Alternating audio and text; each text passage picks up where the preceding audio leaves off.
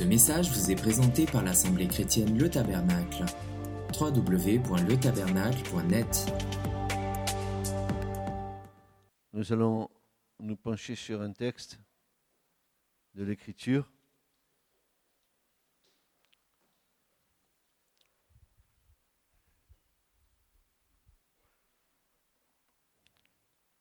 Un texte qui est une parole prophétique du, d'Ésaïe,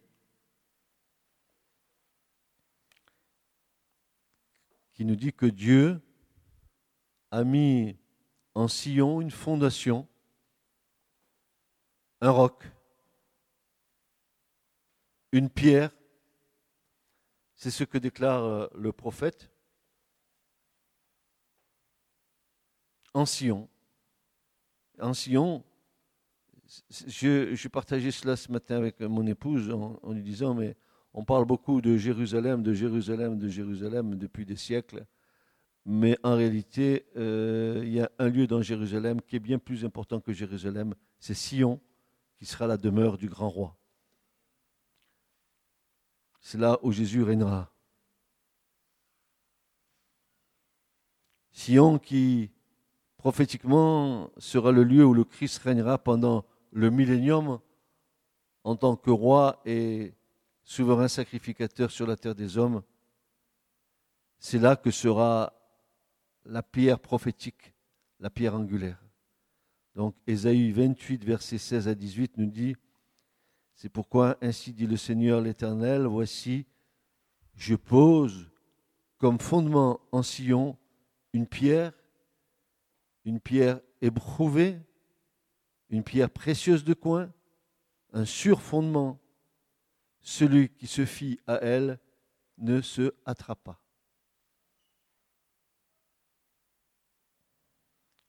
Cette pierre qui est appelée aussi le roc, en hébreu, c'est ce que tous les Hébreux connaissent c'est Eben Pina, la pierre d'angle, la pierre de coin. C'est cette fameuse pierre qui tenait tout l'édifice du temple.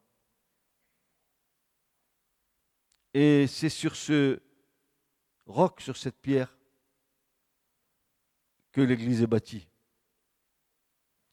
Et remarquez que ce n'est pas n'importe quelle pierre dont il nous est parlé ici, mais il nous est dit que c'est une pierre éprouvée. une pierre précieuse de coin. Il y a deux mots. Une pierre éprouvée. Une pierre qui a été passée au test. Une pierre et qui n'a pas bronché à l'épreuve. C'est ce que Jésus est, cette pierre, qui a été éprouvée. C'est le prophète qui le dit, n'est-ce pas? Et précieuse. Pourquoi est-elle précieuse, cette pierre Parce que c'est à cause du grand prix payé par Christ pour notre rédemption. Autant de qualités qui sont manifestées par le Christ. Et chose étonnante, dans l'hébreu, le mot Eben va, va, nous éclairer. Eben, c'est trois consonnes. Aleph, Ben, Nun, en hébreu. Et quand on observe de près ce, mot, on voit que dans ce mot, il y a deux mots. Il y a Ab qui veut dire père et Ben qui veut dire fils.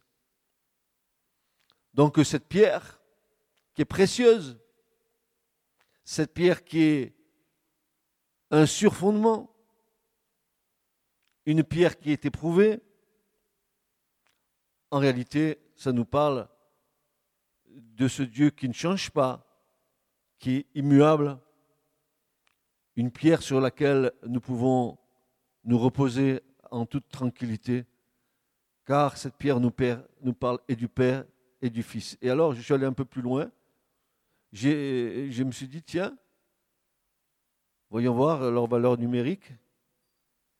Puis je suis tombé sur euh, la valeur numérique de la pierre, pour ceux qui, savent, on va se trouver devant euh, le chiffre 53, le Nun qui est 50, le Bet qui est 2, le Aleph qui est 1, 53. Et si je fais, moi, mon addition de 5 plus 3, ça me fait 8. Et 8, c'est le chiffre du Messie. Puis je vais prendre, n'est-ce pas, les, les deux mots. Je vais les séparer. Je vais mettre Ab, le père, et Ben, le fils. Je vais à Ab, n'est-ce pas? Je fais 2 plus 1, 3. Et plus 2 de, de Bet 5 et plus 50, 55. Et je fais 5 plus 5, ça fait 10, ça fait 1. Je retrouve là, dans le mot Pierre, non seulement l'unité de Dieu, mais aussi dans l'unité de Dieu, le Père, le Fils qui sont là.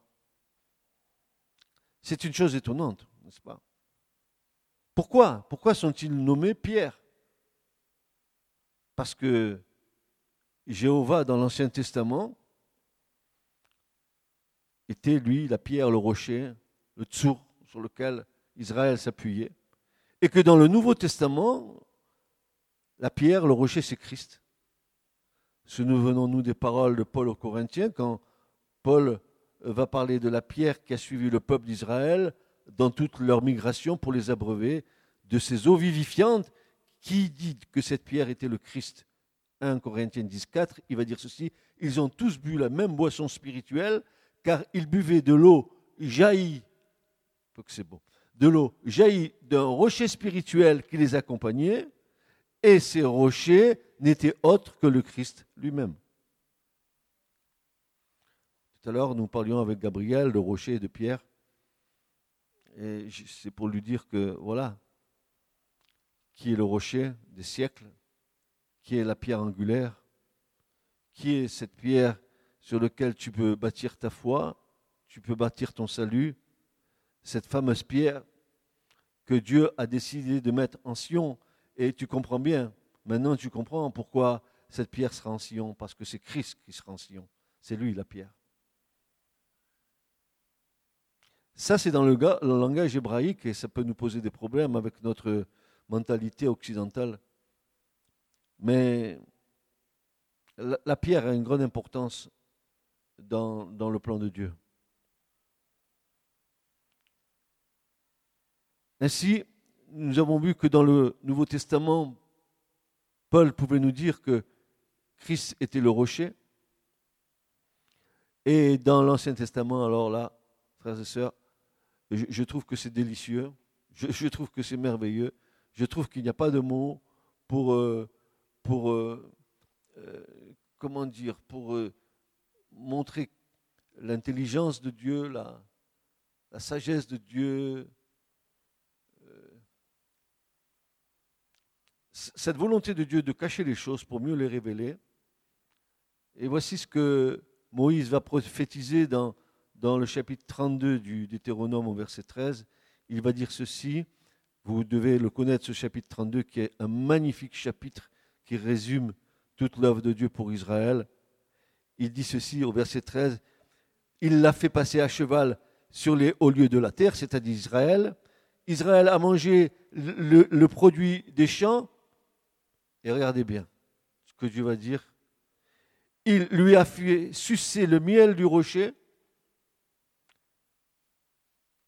et l'huile du roc dur. Dites-moi comment le miel peut-il sortir du rocher et comment l'huile peut-elle sortir du, euh, roc dur?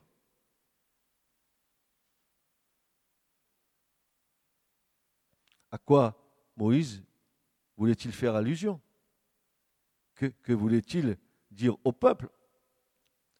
En disant que Israël avait sucé le miel du rocher et, l'huile du roc dur. Qu'est-ce qu'il voulait dire par là? Pierre solide, pierre indissoluble, qu'on ne saurait briser. Moïse désigne par cette pierre la sagesse de Dieu, laquelle nourrit, soigne, élève tendrement ceux qui aspirent à la vie éternelle. Dieu nourrit son peuple. Et vous avez vu, avec quoi il le nourrit? Avec le miel et l'huile. Voilà un drôle de, un, drôle de régime. Du miel. Oui, oui, parce que quand la parole de Dieu vient dans ta vie, et que tu la goûtes, elle est comme un miel, et puis elle va pénétrer en toi, elle va être amère dans tes entrailles, parce que la parole de Dieu va faire son œuvre en toi. Et ça, c'est ta nourriture. Puis l'huile, ah ben, l'huile, c'est ce, euh, ce dont Dieu veut te nourrir. Il veut, que tu sois rempli de l'Esprit Saint, qui est le symbole de l'huile. Il, il- il désire réellement que ta nourriture, elle soit une nourriture spirituelle. Cette pierre, qui est devenue comme la mère de tous les hommes de ce monde, présente à ses enfants une nourriture qu'elle tire directement d'elle-même. Mais ils ne sont pas tous dignes de cette nourriture divine. Il n'y a que ceux et celles qui ne sont pas dégénérés qui l'obtiennent, car il y en a beaucoup que fait périr la faim, c'est-à-dire le manque de piété. Le manque de piété te fait dépérir. Et c'est plus cruel que la privation d'un bon steak ou d'un bon hamburger de chez McDonald's. Cette même pierre dont nous parlons est appelée manne, verbe divin. C'est quelque chose eh, qui est là pour nous régénérer, pour nous donner la vie. Et sur cette pierre-là, Dieu a une intention. Pas seulement de poser cette pierre en sillon, mais de bâtir l'Église sur ce roc, sur le Christ. Christ qui est le roc éternel. Donc, l'Église est bâtie comme Ève. Comme Ève a été bâtie à partir de la côte d'Adam. Ainsi, l'Église est bâtie à partir du côté percé du Christ par la lance à la croix, où la source de la rédemption coule encore. Et je voudrais que vous compreniez une chose. Je voudrais que vous compreniez une chose. C'est qu'il y a la grâce encore qui est là. Que tant que le sang coule, la grâce coule. Pourquoi croyez-vous que Christ nous est présenté dans Apocalypse 5 comme un, un agneau qui est comme égorgé? Parce que tant que Jésus est sur le trône et que le sang coule, la grâce coule et les hommes sont sauvés en bas. Avez-vous compris ces choses?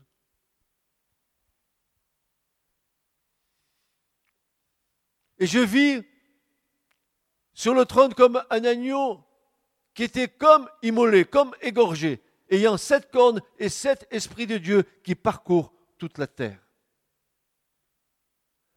Il est là, au chapitre 5, comme un agneau égorgé. Et c'est pour ça que euh, les animaux et les, les, les, les- les 24 vieillards et les quatre êtres vivants euh, euh, lancent leur couronne aux pieds du Christ en disant Tu es digne de recevoir la louange et l'adoration et les actions de grâce et la reconnaissance, le règne, la puissance et la gloire, car tu as sauvé par ton sang. Quoi? Des hommes et des femmes. Oui, de toute nation, de toute langue. Et tu en as fait un peuple. De quoi? D'adorateurs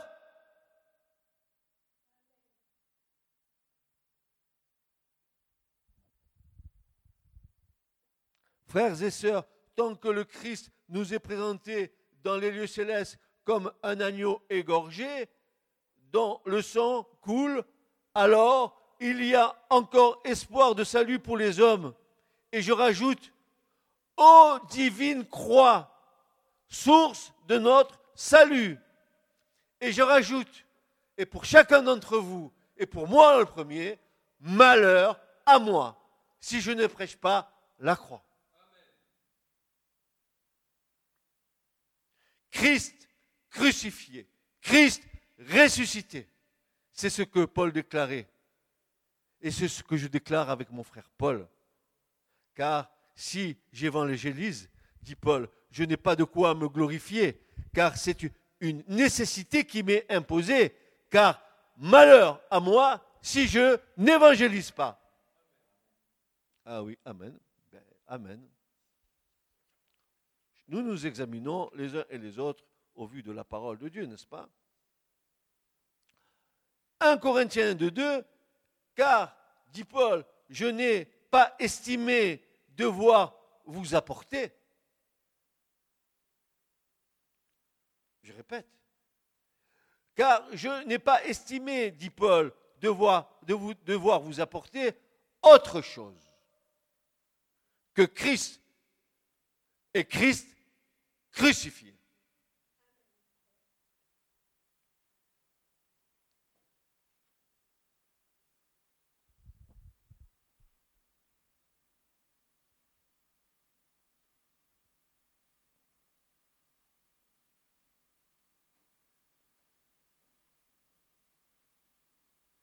La méconnaissance du Seigneur nous entraîne dans des chemins de ténèbres.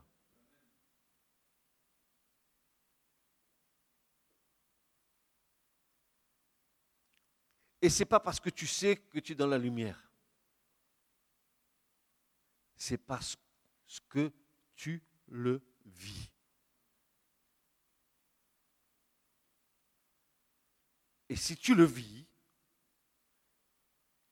on doit le voir.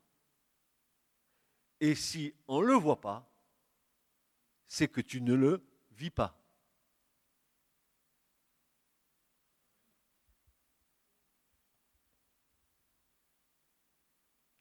Mais, dit l'Écriture, dès que Christ se lèvera de son trône pour accomplir les temps que le Père a fixés de sa propre autorité, alors le temps de la grâce sera terminé et Christ viendra pour accomplir, et ça, on ne veut pas l'entendre, le jour de vengeance de la part de l'Éternel.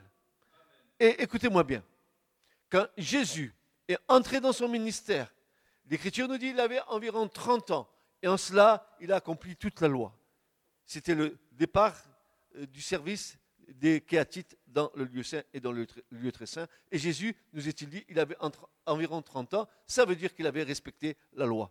Et quand Jésus, n'est-ce pas, euh, euh, euh, va entrer dans la synagogue de Nazareth, qui va dérouler le rouleau, et bien sûr, comme par hasard, ce jour-là, c'était le prophète Ésaïe, il va lire les choses, et il va dire, voici l'Esprit de l'Éternel. On trouvera dans Esaïe, dans Ésaïe 61, qu'on retrouvera dans l'évangile de Luc ou de Matthieu. Et il, dira ceci, l'Esprit de l'Éternel est sur moi et m'a etc., etc.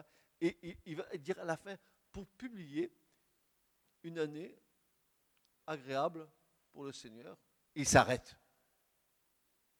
Il ne va pas plus loin. Il ne donne pas toute la prophétie d'Ésaïe. Il manque quelque chose pourquoi Jésus a fait ça? Parce que Jésus est venu uniquement pour cette année agréable à l'Éternel. Ça veut dire qu'il est venu pour accomplir toute la volonté du Père pour le salut. Il restait le jour de vengeance, dont nous avons une description tellement fantastique. Le jour de vengeance, vous voulez qu'on le lise ensemble? Eh ben, Écoutez, on va aller Apocalypse 19, et vous allez voir. Et à partir du verset 11. Voilà comment Jésus va revenir. Ah, le petit Jésus qu'on aime. Qu'est-ce qu'il est mignon. Ce petit Jésus-là.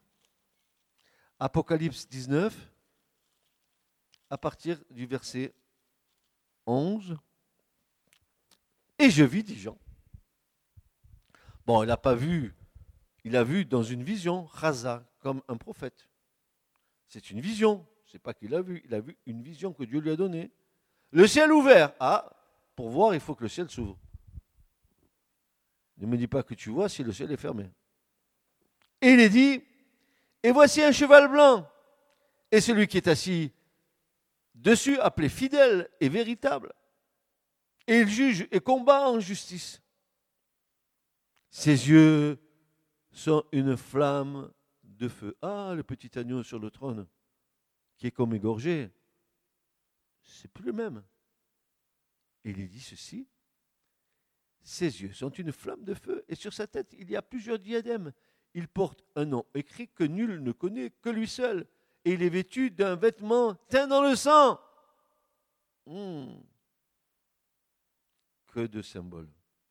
Et son nom s'appelle la parole de Dieu. Ah, verbum dominum. Memra. Logos. Dabar. Et les armées qui sont dans le ciel le suivaient sur des chevaux blancs, vêtus de fin lin, blanc et pur, et une épée aiguë à deux tranchants sort de sa bouche, afin qu'il en frappe les nations. Et lui les pétra avec une verge de fer, et lui foule la cuve du vin de la fureur de la colère de Dieu le Tout-Puissant. Il a sur son vêtement et sur sa cuisse un nom écrit, roi des rois et seigneur des seigneurs.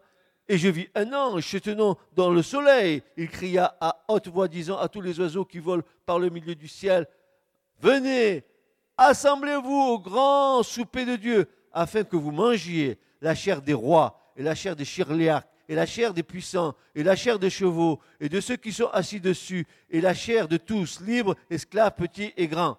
Et je vis la bête et le roi et les rois de la terre et leurs armées assemblés pour livrer combat à celui qui était assis sur le cheval et à son armée. Et la bête fut prise, et le faux prophète qui était avec lui, qui avait fait devant elle les miracles par lesquels il avait séduit ceux qui recevaient la marque de la bête et ceux qui rendaient hommage à son image. Ils furent tous deux jetés vifs dans l'étang de feu, embrasés par le souffle, et le reste fut tué par l'épée de celui qui était assis sur le cheval, laquelle sortait de sa bouche, et tous les oiseaux furent rassasiés de leur chair.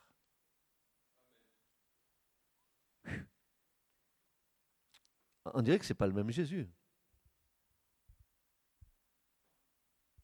Non, parce que vous n'avez peut-être pas compris ce que Dieu est réellement.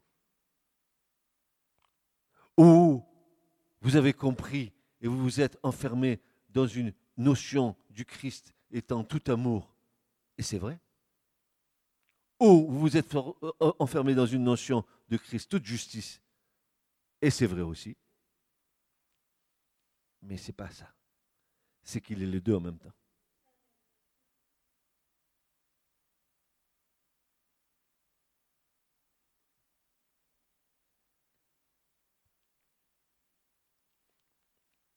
Souvenons-nous de la déclaration du Christ au départ de, son ministère à la synagogue de Nazareth. Il était venu pour publier l'an agréable du Seigneur et là il s'arrêta car la prophétie n'était pas entièrement accomplie. Elle était encore en partie à se réaliser par le prophète qui dira Et un jour de vengeance de notre Dieu.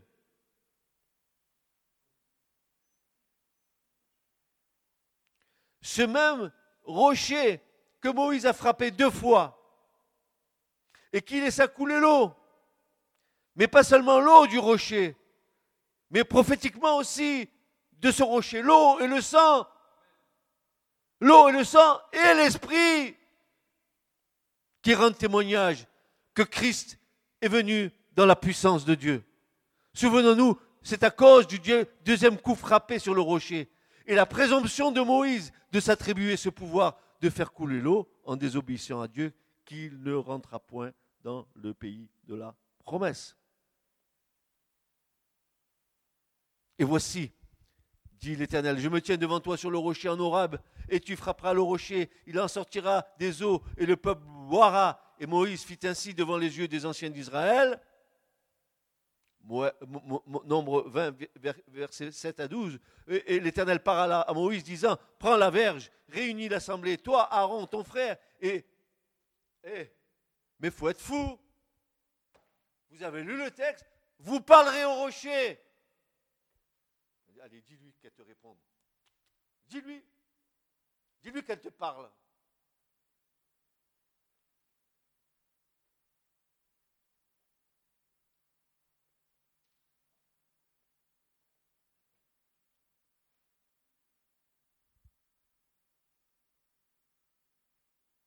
Vous parlerez, devant, vous parlerez devant leurs yeux, au peuple, au rocher. et lui, le rocher, il donnera ses eaux. Un rocher qui donne des eaux. Non, mais attends, je rêve. Non, tu rêves pas. En sachant que ce rocher, c'est le Christ, alors oui, des eaux peuvent sortir. Alors, qu'est-ce qu'il va faire euh, euh, ce fameux Moïse et Aaron et, Dieu va leur dire, et tu leur feras sortir de l'eau du rocher, tu donneras à boire à l'assemblée et à leurs bêtes. Dieu prend soin aussi bien des hommes que des animaux. Merci Seigneur. Et Moïse prit la verge de devant l'Éternel, comme il lui avait commandé. Et Moïse et Aaron réunirent la congrégation devant le rocher.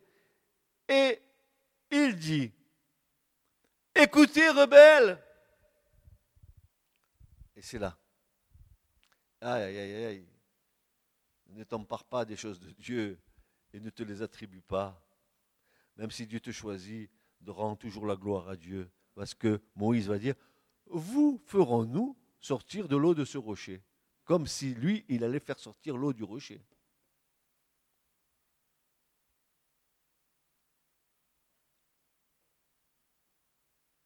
Des fois, tu t'attribues des choses de Dieu à ton, avantage, n'est-ce pas Pour dire, voilà, sache que Dieu n'est pas content avec cette façon d'agir.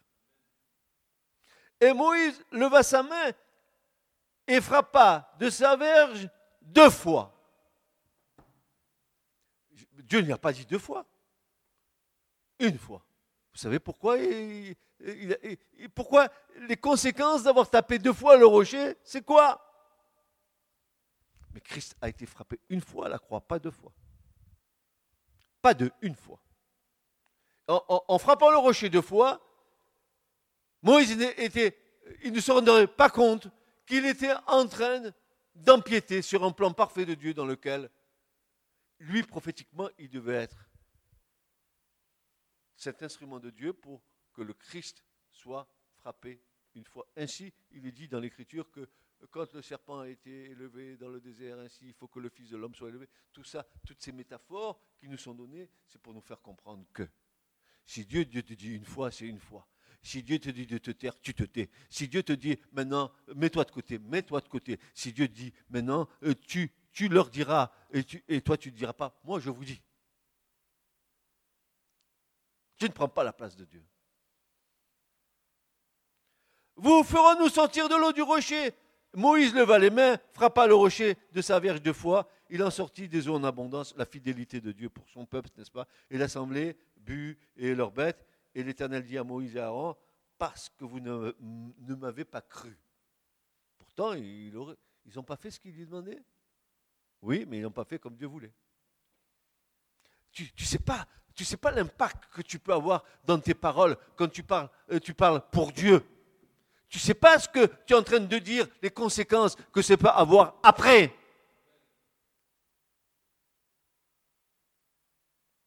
Apparemment, ils étaient clean, ils avaient fait ce que Dieu demandait. Non, ils n'avaient pas fait ce que Dieu demandait. L'eau est sortie, ils ont fait ce que Dieu demandait. Non, Dieu est miséricordieux.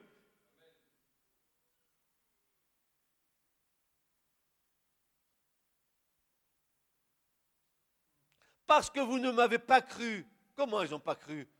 Mais ils ont, ils ont, il a frappé le rocher. Même, il a dit, oh, peut-être une fois, c'est pas suffisant, j'ai pas assez de force dans mon bras, je vais taper deux fois, ça va sortir plus vite. Ça, c'est le raisonnement humain. Mais c'était prophétiquement hein, le rocher qui était frappé.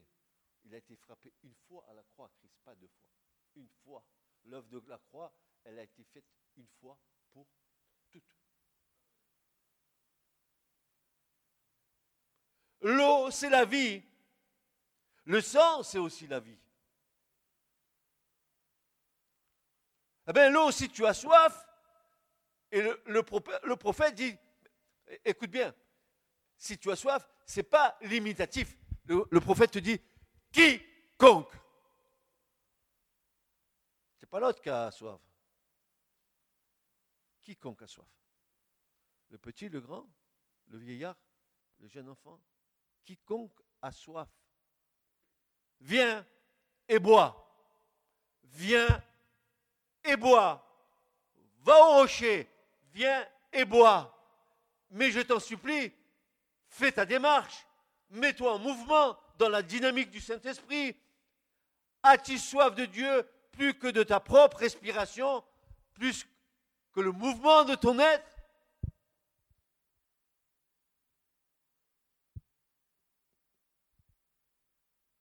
Oui, dit le prophète. Oh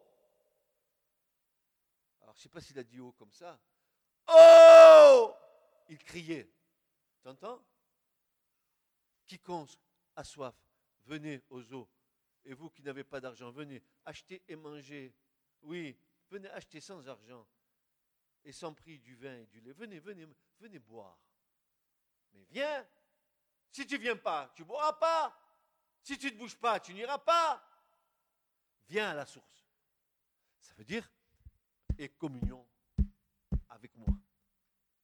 Mets-toi au pied du rocher. Ainsi, si tu as faim, mange. Si tu as soif, bois. Celui qui mange ma chair et boit mon sang, dira le Christ de Dieu, a la vie éternelle. Et alors, nous pouvons le connaître, lui et sa puissance de résurrection et la communion à ses souffrances, étant rendus conformes à sa mort, si en quelque manière que ce soit, nous puissions parvenir à la résurrection d'entre les morts, dira Paul aux Philippiens. Bois Ne va pas dans les, dans citernes crevassées, ne va pas dans les eaux amères, les eaux qui stagnent, ne t'abreuve pas, ne t'abreuve pas de racontard, va à la source d'eau vive.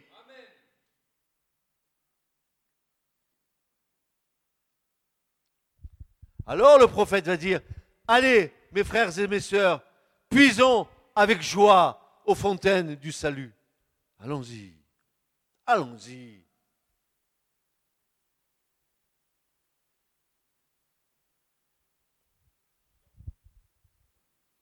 Nous avons besoin d'eau pendant la marche, comme notre corps a besoin d'eau pour ne point se déshydrater.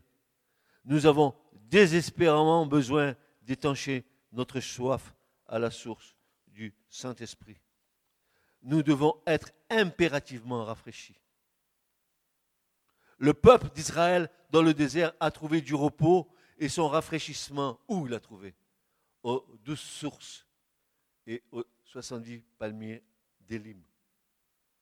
Ainsi, nous, nous trouvons notre rafraîchissement à la source des douze apôtres et des 70 disciples du Christ qui nous ont laissé de quoi puiser avec joie et être rassasiés au travers de leurs écritures à la source du salut. Viens chercher ton repos en Christ. Pourquoi tu t'agites? Jésus l'a bien dit à un moment donné, vous êtes comme des roseaux qui vous agitez. Pourquoi vous agitez-vous? Ainsi, nous aussi, nous devons rentrer dans la présence même du Saint-Esprit sous son onction, pour être en mesure d'entendre la voix de l'Éternel notre Dieu. Alors là, sans cette présence, pas de voix, sans cette présence, pas de direction.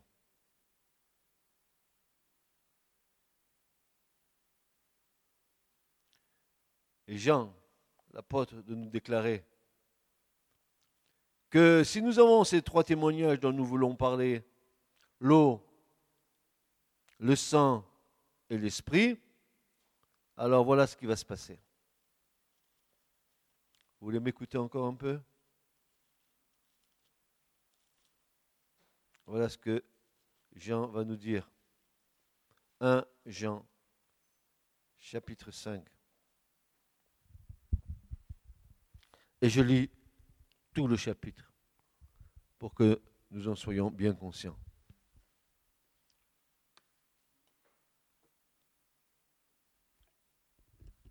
1 Jean 5. Quiconque croit que Jésus est le Christ est né de Dieu. Et quiconque aime celui qui a engendré, aime aussi celui qui est engendré de lui. Par ceci, nous savons que nous aimons les enfants de Dieu, c'est quand nous aimons Dieu et que nous gardons ses commandements car c'est ici l'amour de Dieu, que nous gardions ses commandements. Et ces commandements ne sont pas pénibles. Parce que tout ce qui est né de Dieu est victorieux du monde. Et c'est ici la victoire qui a vaincu le monde, savoir notre foi. Qui est celui qui est victorieux du monde? Sinon, celui qui croit que Jésus est le Fils de Dieu. Et c'est là que ça devient intéressant. Celui qui est venu par l'eau et par le sang, Jésus le Christ, non seulement hein, dans la puissance de l'eau, mais dans la puissance de l'eau et du sang.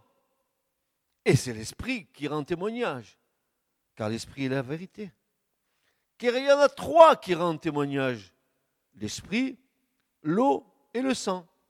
Et les trois sont d'accord pour un même témoignage. Si nous recevons le témoignage des hommes, le témoignage de Dieu est plus grand, car c'est ici le témoignage de Dieu qu'il a rendu au sujet de son Fils. Celui qui croit au Fils de Dieu a le témoignage au-dedans de lui-même. Qu'est-ce que cela veut dire? Cela veut dire, pour que tu prétendes être à Christ, il faut que tu aies réuni en trois, trois témoignages. Un, le témoignage du sang, c'est-à-dire que tu crois en l'œuvre rédemptrice de Christ à la croix, que tu crois que Christ est mort et ressuscité pour tes péchés, que tu crois qu'à la croix de Golgotha, le sang de Jésus est suffisamment puissant pour te purifier de tout péché et de toute iniquité. Et si tu es allé vers Christ et que tu as réellement, je dis bien réellement déposé ton fardeau, alors tu as en toi le témoignage du sang. Mais maintenant, il y a le témoignage de l'eau, c'est quoi? Ben, C'est comme dans le, dans le tabernacle, hein. tu avais l'autel des holocaustes où le sang coulait, puis tu avais la cuve des reins où on faisait des ablutions, où on venait se laver les mains et les pieds pour servir l'Éternel sous peine de mort, bien sûr. Ben non, là, on ne s'en souvient plus de tout ça. Maintenant, dans le baptême, on fait n'importe quoi, et puis voilà, c'est bon, on sert Dieu, soi-disant. Alors, donc, ici, il y a un témoignage, c'est le témoignage de l'eau. C'est quoi l'eau? Ben, C'est je me suis identifié dans la mort et dans la résurrection de Christ. J'ai été mort, je suis mort avec lui, enseveli avec lui et ressuscité avec lui. Et ensuite, je rentre dans le lieu saint, le témoignage du Saint-Esprit. Remarquez bien ce que Jésus a fait. Jésus, il est venu dans le témoignage du sang. Il est allé à la croix. Il a ensuite eu le témoignage de l'eau.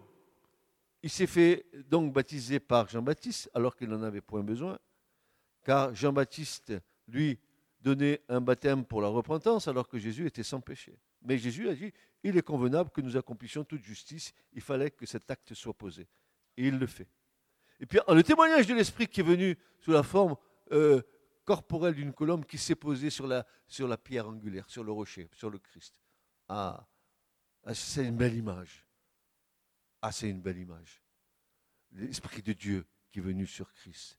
Et une voix qui s'est fait entendre. Ah. Celui-ci est mon Fils bien-aimé en qui j'ai mis toute mon affection. Quel témoignage, frères et sœurs. Quel témoignage un événement qui a été scellé dans le ciel. Et je ne suis pas loin de supposer que quand cette scène s'est passée, il y avait des milliers d'anges autour qui regardaient la scène.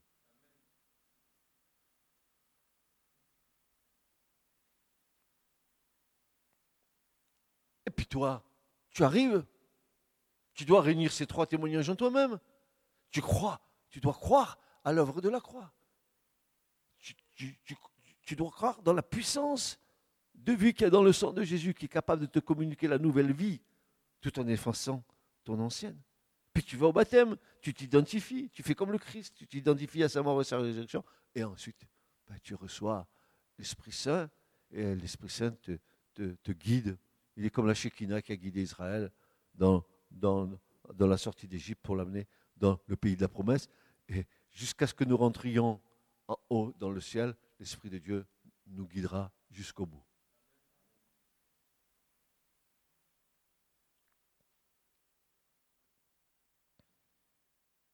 Il est la tête du corps. Christ. Comme il est la pierre d'angle du temple. Il est la tête ointe.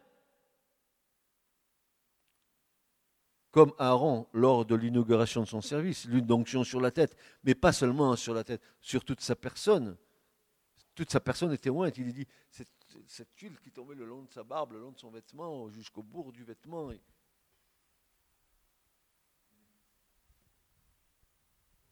Comme dit David, j'étais loin d'une huile fraîche.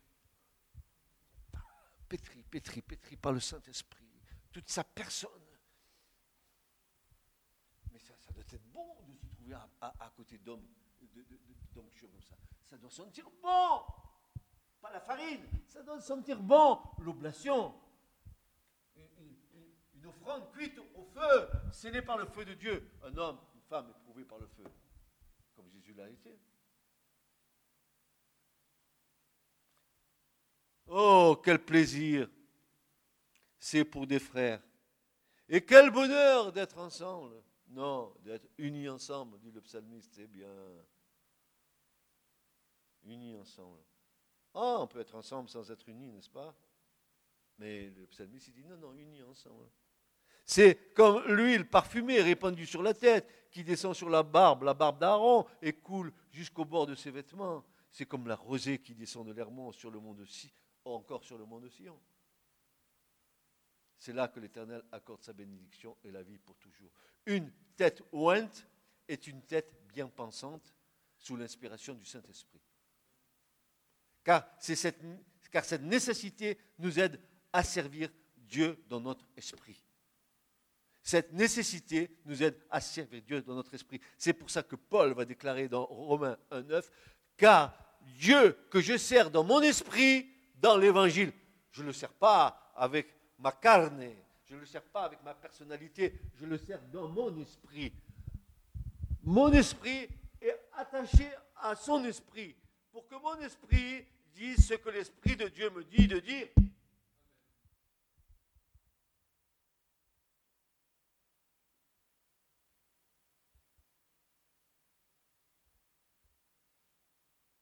Et si je cherche Dieu dans mon esprit, je ne puis le servir sous l'inspiration de la chair. C'est normal.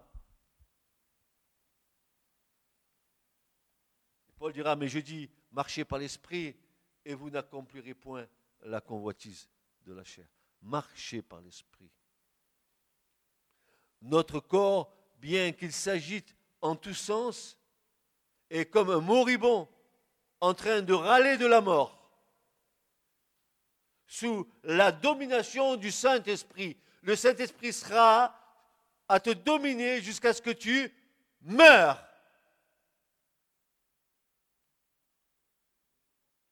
Notre corps, bien qu'il s'agite en tous sens, est comme un moribond en train de râler de la mort sous la domination du Saint-Esprit. Oui, dit Paul, nous sommes des agonisants. Ah, je râle. Vous avez vu un mort qui va mourir? N'est-ce pas? Oui, nous sommes des agonisants, mais nous sommes encore en soubresaut de la chair. Nous agonisons, j'aime bien, mais nous sommes encore en soubresaut de la chair qui tressaute au moins acte ou parole réactif. Ah oui, je suis mort, mais ne me pense pas trop parce que tu vas voir comment je vais réagir. Le corps doit mourir pour entrer dans la puissance de la résurrection. Maintenant, si la tête ointe domine le corps, alors l'onction coule sur l'Église. Les membres en sont arrosés et se meuvent sous l'inspiration du Saint-Esprit. Telle devrait être l'Église.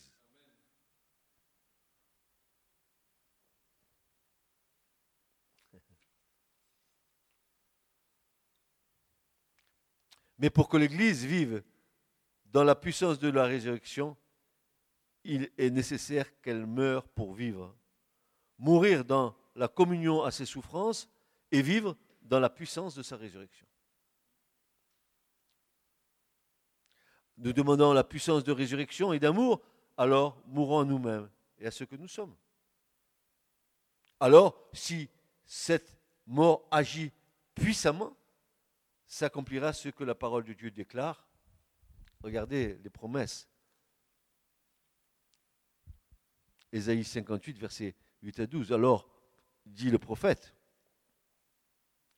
si tu es dans cet état d'esprit, si tu veux être agréable à Dieu, si tu veux chercher la vraie vie et la vie abondante, pas un filet, des fleuves d'eau vive jailliront, Jean. Voilà ce que le prophète va dire. Alors, si tu es dans cet état d'esprit, ta lumière jaillira comme l'aurore. Et ta santé germera promptement. Et ta justice marchera devant toi. La gloire de l'Éternel sera ton arrière-garde.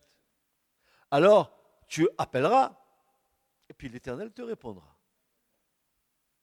Tu crieras, et il dira. Il dira quoi? Me voici. T'inquiète pas, je suis là. Me voici. Si tu ôtes du milieu de toi le joug, si tu cesses de montrer au doigt et de parler vanité, mais si tu protigues ton âme à l'affamé et que tu rassasies l'âme de l'affligé, alors ta lumière se lèvera dans les ténèbres et ton obscurité sera comme le midi. Et l'Éternel te conduira continuellement et rassasiera ton âme dans les sécheresses et rendra agile tes eaux. Tu seras comme un jardin arrosé et comme une source jaillissante dont les eaux ne trompent pas. Et ceux qui seront issus de toi bâtiront ce qui était ruiné dès longtemps. Tu relèveras les fondements qui étaient restés de génération en génération et on t'appellera réparateur des brèches, restaurateur des sentiers fréquentés. Oui, le roc, le conseiller, le merveilleux, le Dieu fort, le Père d'éternité, le prince de paix sur lequel repose l'esprit de sagesse et d'intelligence, l'esprit de conseil et de force, l'esprit de connaissance et de crainte de l'éternel. Cette connaissance du Très-Haut, écoutez bien, cette connaissance du Très-Haut qui augmente en nous la douleur et la crainte de l'éternel. Plus tu connais Dieu, et plus la crainte de Dieu s'installe en toi. Je n'ai pas dit la peur, j'ai dit la crainte.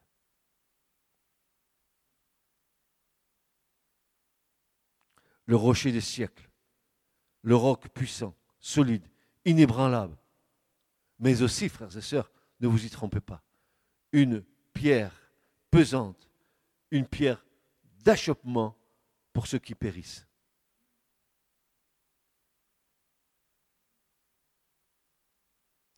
Ainsi, de même que la terre a enfanté Adam par l'Esprit de Dieu, de même Marie enfanté le Christ par l'Esprit de Dieu, de même que l'Église enfante des âmes par l'Esprit de Dieu, elle-même est enfantée en ayant reçu, reçu le souffle de Dieu en elle.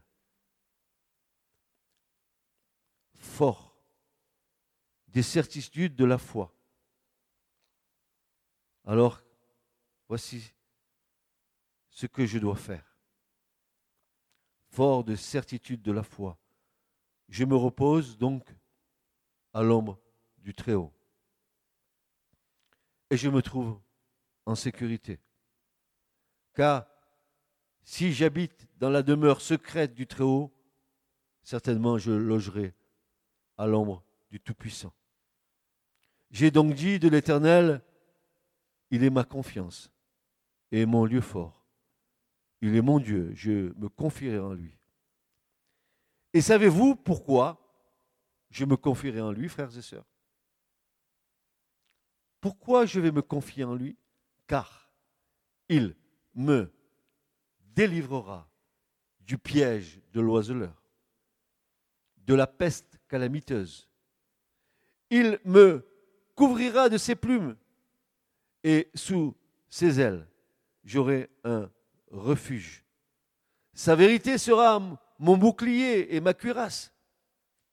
Je n'aurai pas peur des frayeurs de la nuit, ni de flèches qui volent de jour, c'est-à-dire je n'aurai pas peur des traits enflammée du malin, ni de la peste qui marche dans les ténèbres, ni de destruction qui dévaste en plein midi. Il tombera mille à mes côtés et dix mille à ma droite. Moi, je ne serai pas atteint.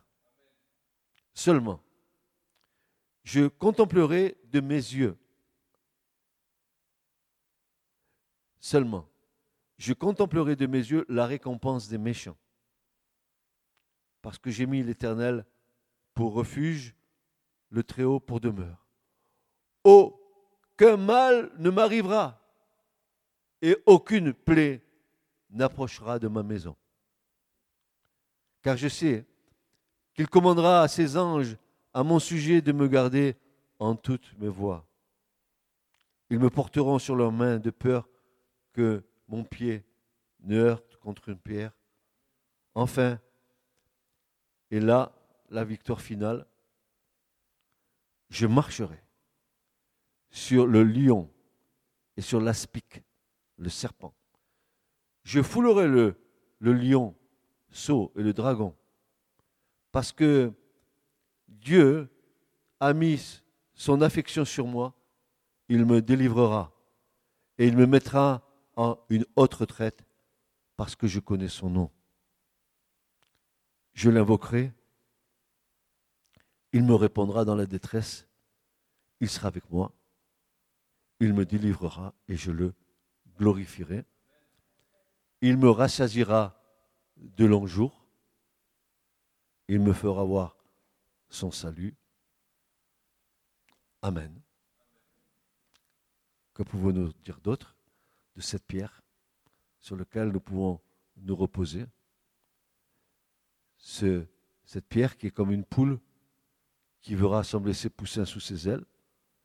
Cette pierre qui est comme l'aigle qui, rassemble ses aiglons pour les rassurer sous ses ailes.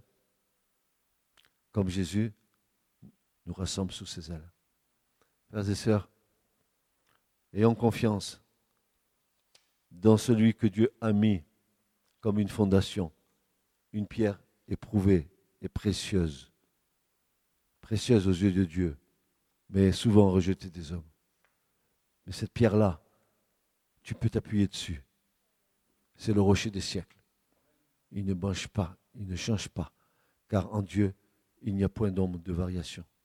Ainsi, et notre Christ, mon Christ, votre Christ, sur lequel nous pouvons nous appuyer avec confiance et de nous approcher du trône de la grâce avec confiance, avec un cœur pur et une mauvaise confiance purifiée, afin que le Seigneur nous agrée dans sa présence.